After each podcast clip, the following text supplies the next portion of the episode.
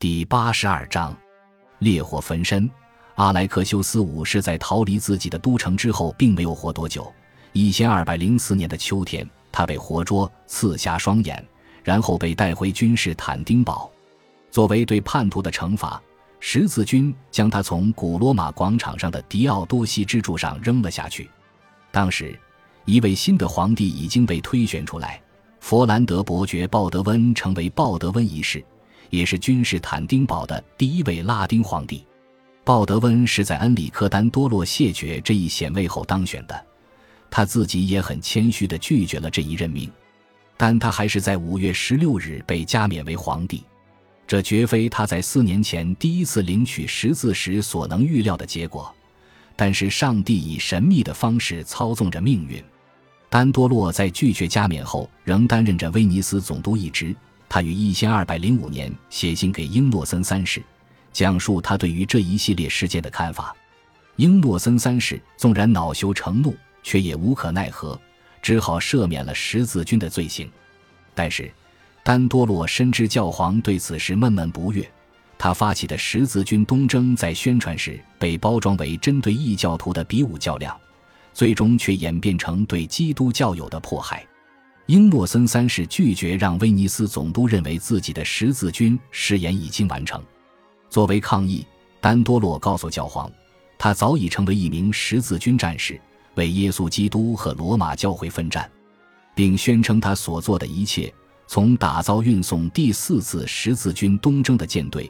到摧毁一个延续八百多年的基督教帝国，都是为了这个目标服务。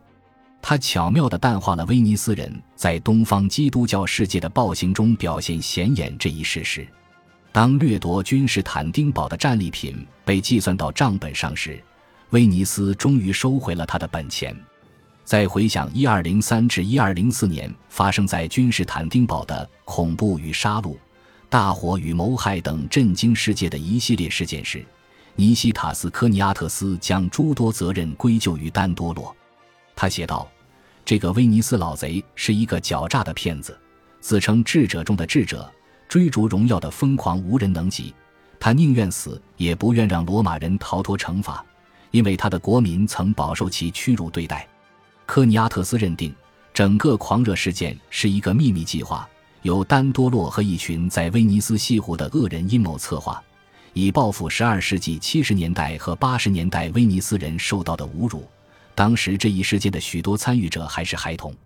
无论这种看法公平与否，人们最终还是艰难地将第四次十字军东征由威尼斯共和国及其总督丹多洛打造并促成，定性为一场灾难。十字军运动的每一项原则都被其歪曲，在基督教的领土上生生分裂出一个新的拉丁国家，对基督教世界最伟大的一座城市做出惊人的破坏。让十字军运动名声扫地，非但没有削弱阿尤布帝国，反而使其更加富足。随着君士坦丁堡付之一炬，亚历山大完好无损。根据穆斯林编年史家阿布沙马的记载，由于从君士坦丁堡掠夺而来的大理石被卖给叙利亚和埃及市场上的穆斯林商人，大马士革变得光彩夺目。确实。十字军现在拥有了一个向叙利亚海岸线发动袭击的桥头堡，但是尽管他们付出了流血牺牲，挥霍了大量金钱，但他们甚至都没有威胁到埃及，更不用说耶路撒冷了。在君士坦丁堡陷落一年后，恩里克丹多洛仍然滞留在新生的拉丁帝国，这个帝国遭到了来自各个方向的攻击，个性使然，他策划了更多的阴谋。用蒙费拉侯爵伯尼法斯无法偿还的坏账换购征服克里特岛的权利，在第四次十字军东征军瓦解后瓜分拜占庭领土的过程中，为威尼斯获得可观的份额。在分割中，威尼斯沿着拜占庭的海岸，从多拉索到伯罗奔尼撒半岛，包括科孚岛和凯法利尼亚岛在内，索取了价值不菲的财产。丹多洛本人则得到了一个奇怪却并不准确的头衔——八分之三个罗马帝国的领主。当他于九十八岁高龄去世时，仍在忙于保卫这个八分之三帝国，并协助鲍德温弹压愤怒的和流亡的希腊人。他的死亡是一个痛苦的过程。作战的严酷条件使他患上了疝气，部分肠子脱落并留在了他的腹股沟，造成了致命的感染。他被葬在君士坦丁堡的圣索菲亚大教堂，是唯一一个在那里安息的人。年迈的总督确保他和威尼斯的名字在十字军东征的历史和伟大的基督教东方帝国的事物中永远被铭记。他勇敢地与自己的身体残疾和衰老抗争，